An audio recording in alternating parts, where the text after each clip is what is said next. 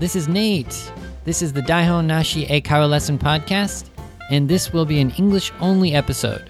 So if you want to listen to an English only episode, keep listening.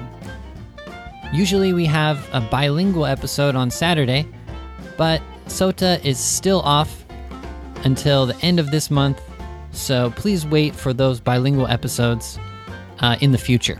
But for now, it's English only, so do your best. All right. First of all, please write a review in iTunes if you didn't already. Each person can write one review in iTunes for our podcast. We have a lot of reviews, and we're really, really, really happy that everyone is writing reviews, but we want more. We like reading the comments and getting good ideas, and also we like to know which podcast, which topics you liked.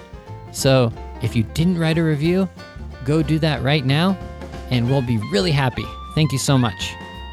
Also, please follow us, the Daihon Nashi Eikaiwa Lesson Podcast, on Facebook and on Twitter. So, do you use Facebook? Do you use Twitter? Follow us on whichever one you like the best.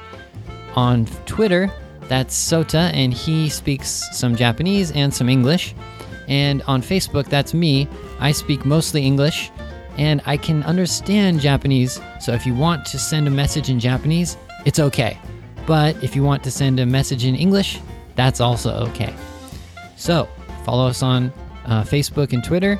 And remember, we love talking and commenting and discussing things with everyone. So I like discussing things with Sota, but also with you guys. So leave a comment, ask me a question. Let's have a discussion on Facebook and also on Twitter. Thank you so much. All right, let's start the podcast.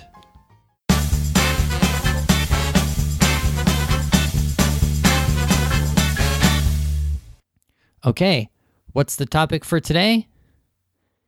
It is two English websites I recommend for you. Two English websites I recommend for you. Of course, you know, many people think about websites like the news. Okay, so there's like CNN, BBC, NHK. You can check those websites for news articles. But I'm talking about the websites that I use, not like for studying English, but they are English websites. So you can get good practice using an English website by using these different websites. So uh, let's start. All right. The first one I want to recommend is RottenTomatoes.com. Okay. So it's R O T T E N T O M A T O E S dot com. So imagine this you heard about a new movie. Recently, let's give a real example. There's a movie called La La Land. La La Land. I think this movie has a different title in Japanese, but you can check La La Land. So you're interested in going to see this movie in the movie theater, but you're not sure if you should go because you don't know if it's a good movie or not. So, how do you figure out if you should go or if you should not go? Well, this website can answer that question. So, you go to rottentomatoes.com and you search for the movie. So, in the search bar, you type in La La Land. Also, on the left of the website, you can see a list of different movies. So on the top, it's the movies that are opening this week. That means the movies that just started in America. Below that, you can see top box office. So the box office is like the sales, how much money the movie makes. And this is in the movie theater. So you can see the list of the most popular movies that are making the most money in the movie theaters now. And so there's a few ways to find the movie La La Land. You could just type it into the search bar, or you can look in the top box office because recently La La Land is in the box office. It's it's in the movie theaters. So I'm going to click on La La Land and we can see if we should go to the movie or not. So after you click on it, it goes to the page for that movie. So it goes to the La La Land page. Okay. Wow. The first thing you see is the, the picture of the movie. And then right below that, you see a percentage. So the percentage, it's how many people liked the movie compared to how many people didn't like the movie. So the percentage for La La Land is 93%. Wow. So 93% of people liked the movie. What do you think? Is it worth going? Of course. So only 7% of people didn't like it. That is a really, really, really good score. Usually for movies in the newspaper, they give it a star rating. So, like zero to five stars. But this website does it by percentage. So you have like 332 people who reviewed the movie. And then, so 309 people, they liked it. And 23 people didn't like it. So the percentage is 93% liked it. So after you check that, you can say, okay, I'm going to watch the movie because it got 93%. Or you can see some more information about the movie. Some other information is it talks about the story, so you can understand what the movie's about. Also, you can see the movie previews and interviews. And then you can see some pictures. And then, even below that, you can read individual reviews. That's called critics' reviews for the movie. Sometimes I like to check a few reviews just to see what people say about it. But usually, if the movie gets a really high rating, like 93%, I'll definitely see it in the movie theater. So, a few things about this website.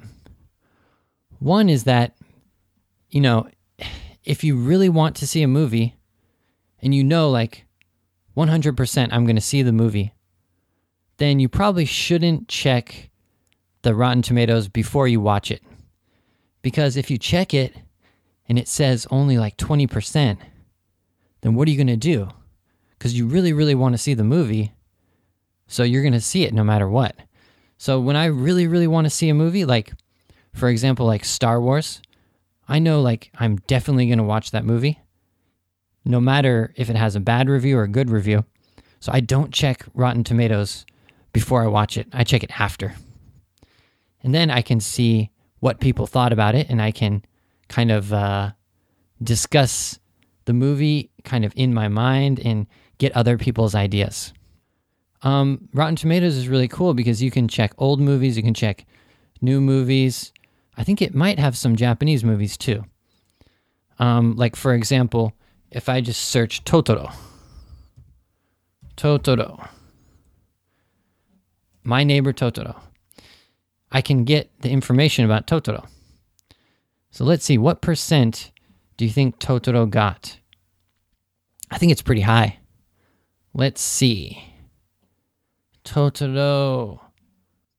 Totoro got 93% also. wow, it got the same percent as La La Land. Exactly. Um, so the total reviews for Totoro are 44, and 41 people liked it. Wow. So you can see that Totoro is worth watching. You should watch Totoro because Rotten Tomatoes says it got 93%.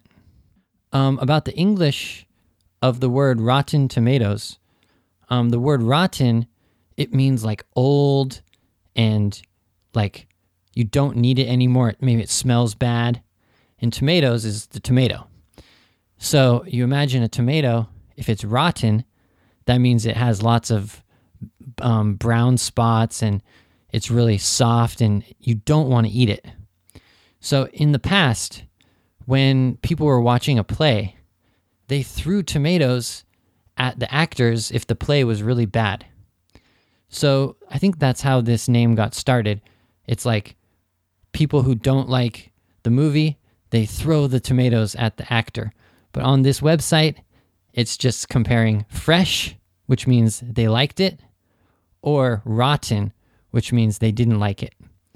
So it's it's like a metaphor talking about tomatoes. But actually, it really means is the movie good or bad? Did they like it or not? They use the word fresh and rotten. So you can check those words in the dictionary. Okay. Next website. Maybe you know this one tripadvisor.com. T R I P A D V I S O R dot com. Okay, so let's imagine you are taking a trip and you're going to Santa Cruz, California, which is my hometown. You're taking a trip to Santa Cruz, California, my hometown. So that's S A N T A C R U Z, Santa Cruz, California. Okay, so you're going on a trip to Santa Cruz and you want to know some information about Santa Cruz. So what do you do?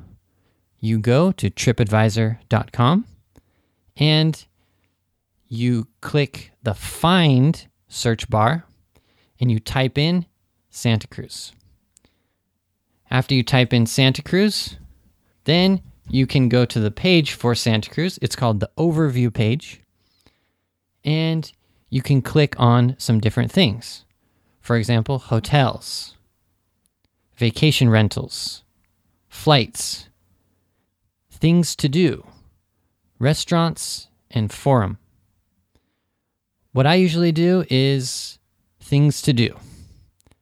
So you want to know what you can do when you travel somewhere. And th- this website shows the most popular things to do. So if you click on the things to do for my hometown, Santa Cruz, it has a list. And it looks like right now, the number one thing to do is called Westcliff Drive. So, Westcliff Drive, this is the number one thing to do in my hometown. Westcliff Drive is a very scenic kind of road that goes along the ocean. And you drive along Westcliff and you can see beautiful beaches, you can see people surfing, you can even park and you can walk along the cliff and you can even go down to some different beaches. It's just a really beautiful drive. So, this is a recommended thing to do if you come to my hometown. Okay, so why is TripAdvisor good? Well, I think the most important thing are the reviews. So this is similar to Rotten Tomatoes, where real people are writing reviews and uh, saying if they liked it or they didn't like it.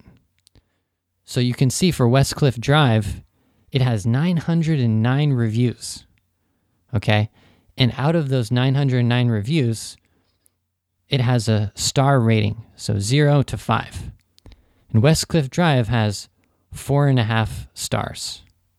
And it's the number one thing to do in Santa Cruz out of 80 different activities. So if you go down on the page for Westcliff Drive, you can see some pictures that, that normal people took, and then you can read the actual reviews that people wrote. Whenever I go to a new place, I always check TripAdvisor to see what are the best things to do from normal people's reviews. I think it's a really good way to figure out things to do. And of course, restaurants. So you can find the best restaurants in Santa Cruz as well. Um, yeah. So whenever you uh, you're going somewhere, always check TripAdvisor. And the one thing I recommend the most about using TripAdvisor is when you want to improve your English, make sure you check tripadvisor.com and that's in English. So I think when you use your computer or you use your smartphone, if you search TripAdvisor in Google, it automatically goes to the Japanese TripAdvisor, which is probably .jp. But what you need to do is when you go to Google search, search TripAdvisor English. Okay, this is really important. TripAdvisor English. And then you click on the TripAdvisor in English, which is tripadvisor.com. This is how you can improve your English by, you know, using the website in English. You can read the reviews in English, you can write reviews in English, and it's a really good way to interact and to learn about regular people, normal people, because you can see their reviews, you can see their profile pictures. It's a great way to interact with people from around the world. Oh my gosh, that took a long time just to talk about two websites. Wow. So, what do you think? Do you think you can use RottenTomatoes.com, the movie review website? Or do you think you can use TripAdvisor.com, the kind of traveling review website? Which one do you think uh, is the most useful for you? Or do you already use either of these websites? I think there are Japanese versions of tri- there's a Japanese version of TripAdvisor, but I don't know about movie reviews. So that might be different for Japanese people. But I really recommend that you start trying to use English websites for regular things like travel and movies. It's a great way to improve your English. All right. I think that's all for this episode. Thank you so much for listening. Remember to write a review in iTunes. Everyone that's written a review, thank you so much. Sota and I are really, really thankful for you. And also, thank you everyone who's commented on Facebook and on Twitter. We really appreciate it. We want to discuss lots of different topics with everyone. Also, remember, follow us on Facebook and Twitter so you can write a comment. Thank you so much for listening, and uh, I'll see you on Wednesday for another English only episode. Thank you so much. Bye bye.